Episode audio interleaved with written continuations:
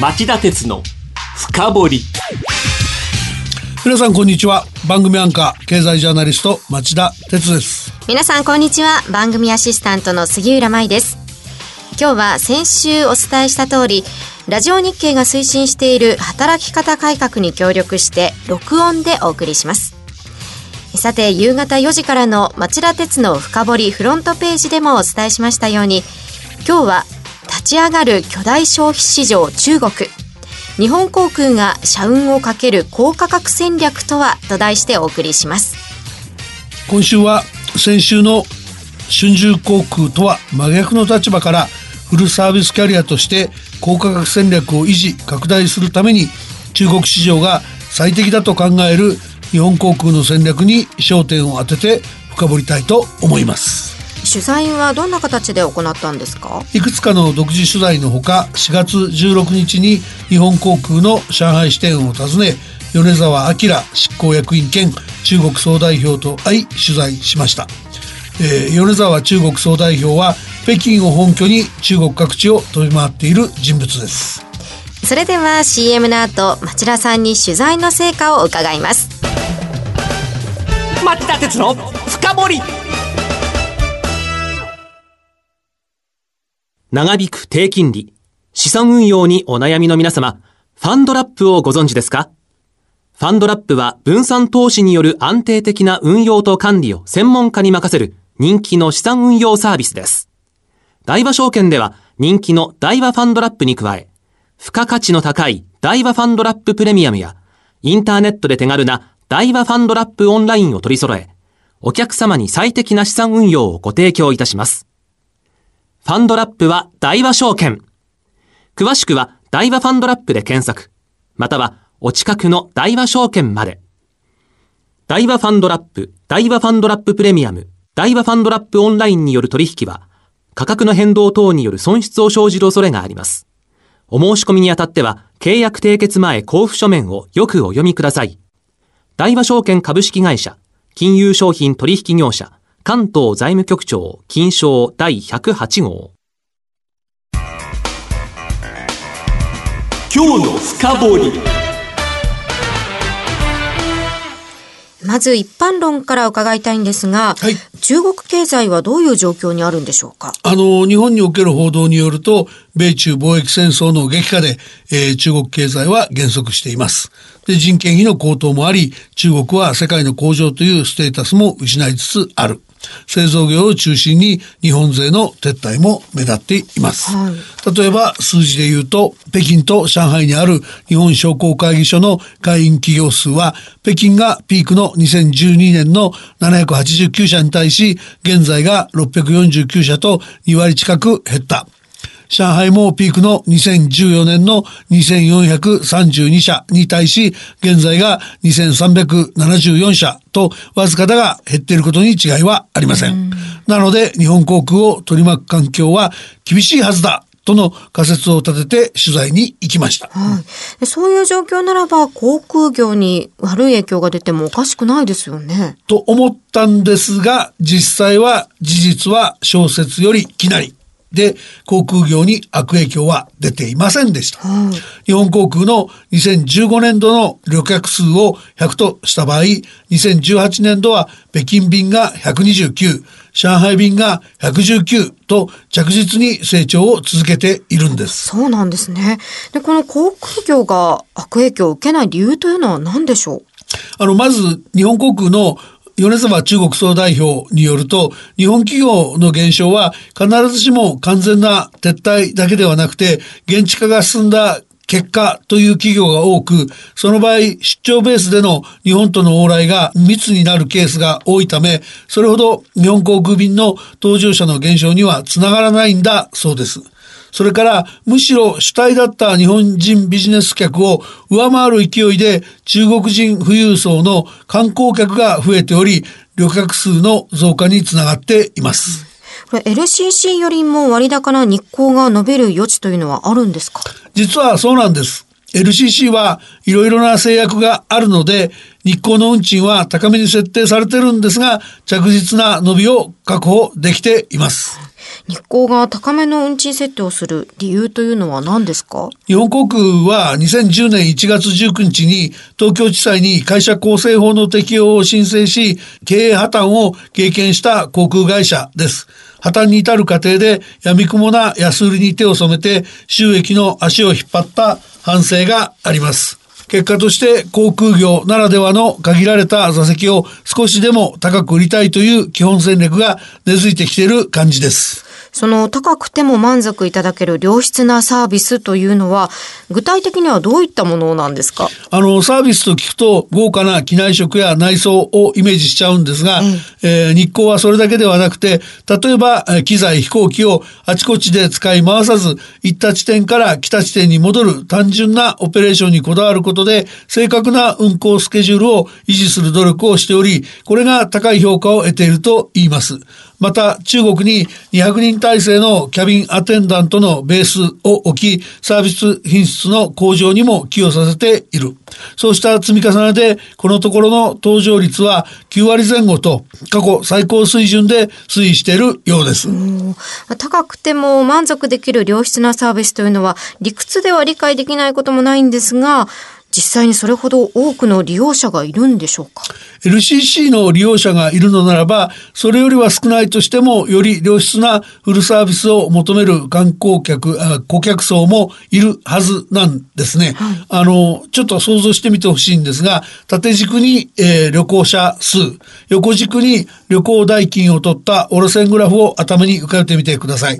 ボリュームゾーンの真ん中が高く盛り上がった山のようなグラフになるはず。そのピークより左の廉価な運賃を好む層を LCC が、そしてピークの右側のサービスを、サービスも重視するゾーンを日光が囲い込む構図なんです。米沢総代表は LCC とフルサービスの住み分けをこういうふうに話していました。で、しかも中国路線の場合、この山が毎年のようにどんどん高くなるので、競合が起こりにくい、自然と住み分けができるんだっていう話なんですね。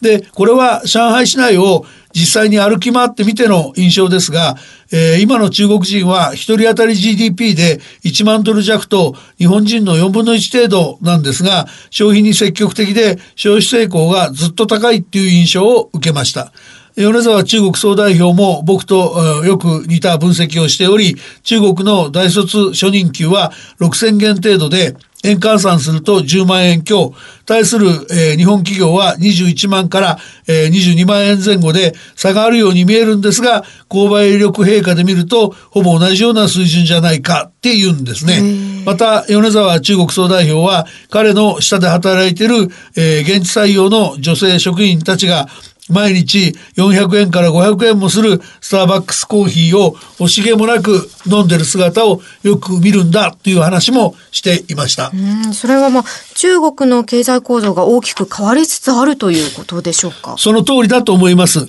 ほんの数年前まで中国は安い人件費を強みに様々な製造業に進出し、付加価値の高くないものを大量生産して世界の工場と呼ばれました。しかし今は所得が伸びて消費成功の高い市民が溢れる巨大な消費消費市場に変容しています。そういう中国が日本航空の高価格戦略の実践の場としてもふさわしいということなんでしょうね。うん日本ではコンビニの安い入れたてコーヒーに人気が集まってますけどね。うん、あの、そこはですね、使い古された言葉だけども、将来への不安からすっかり冷え込んでる、その消費マインドが日本経済の弱点ですよね。中国の今のような状況というのはいつまで続くと考えているんでしょうか？あの、しばらくは続くと考えていいと思います。例えばその2018年に外国人の訪日客が年間3000万人を突破。東京オリンピックのある来年は4000万人に、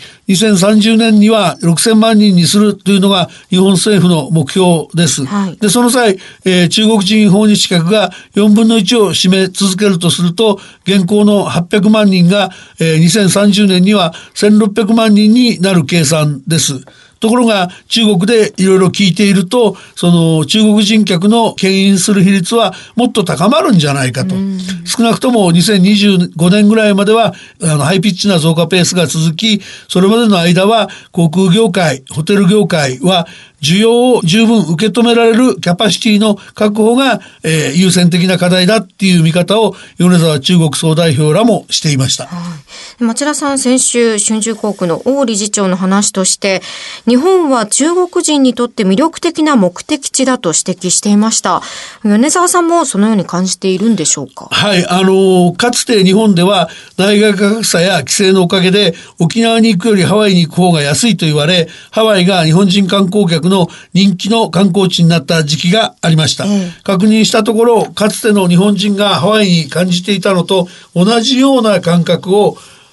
今の中国人が日本に対して持っているのではないか、うん、そういう面もあると米沢総代表も笑顔で漏らしていました。というのは、北京上海上海間は、鉄道にしろ飛行機にしろ、ざっくり円換算で片道2万5千円前後の運賃がかかるんですが、それだけ出せば LCC などで日本に行くことが可能だからなんです。しかも中国国内の観光地は、どの目的地に行っても多すぎる観光客がいて、どこへ行っても大渋滞。加えて食べ物も害して日本の方が安いので、日本の人気が高まる一方だということのようですね。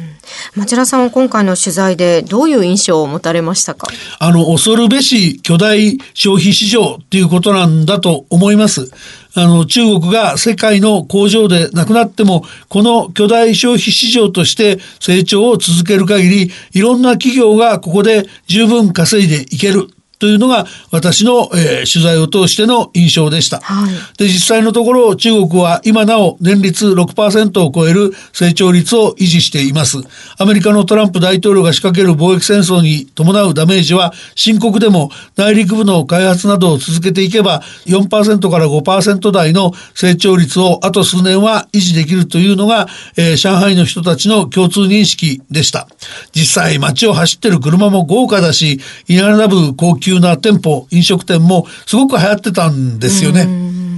一方、資格はないんでしょうか？懸念すべきは人口問題だと思います。中国メディアチャイナデイリーによると、2017年の中国の出生率は1.24で、日本の1.43を、えー、大きく下回っています、えー、これでは将来の人口減少は深刻にならざるを得ません。中国には過去の一人っ子政策の影響で、去年の1000人あたりの出生率が10.94人と、えー、2017年の12.43人から、えー、さらに低下し、1940 19年以来の低水準になったという統計もありました。一人っ子政策は2016年事実上廃止されました。都市部の夫婦が2人目の子供を持つことを認められたんですが、出生率の回復は容易ではありません。というのは、一人っ子政策時代に男の子を持つ産み分けが徹底していたため、中国では現在、子供を産んでくれる女性が少ないっていうんです。遠からず、まあ2030年ぐらいでしょうが、日本より深刻な人口減少に見舞われる可能性はあります。以上、今日の深掘りでした。今日は立ち上がる巨大消費市場中国。日本航空が社運をかける高価格戦略とはと題してお送りしました。番組への感想、質問などがありましたら、ラジオ日経ホームページ内の番組宛てメール送信フォームからメールでお送りください。番組をお聞きのあなた、来週は生放送で徹底的に深掘ります。それではまた来週夕方5時35分にお耳にかかりましょう。さようなら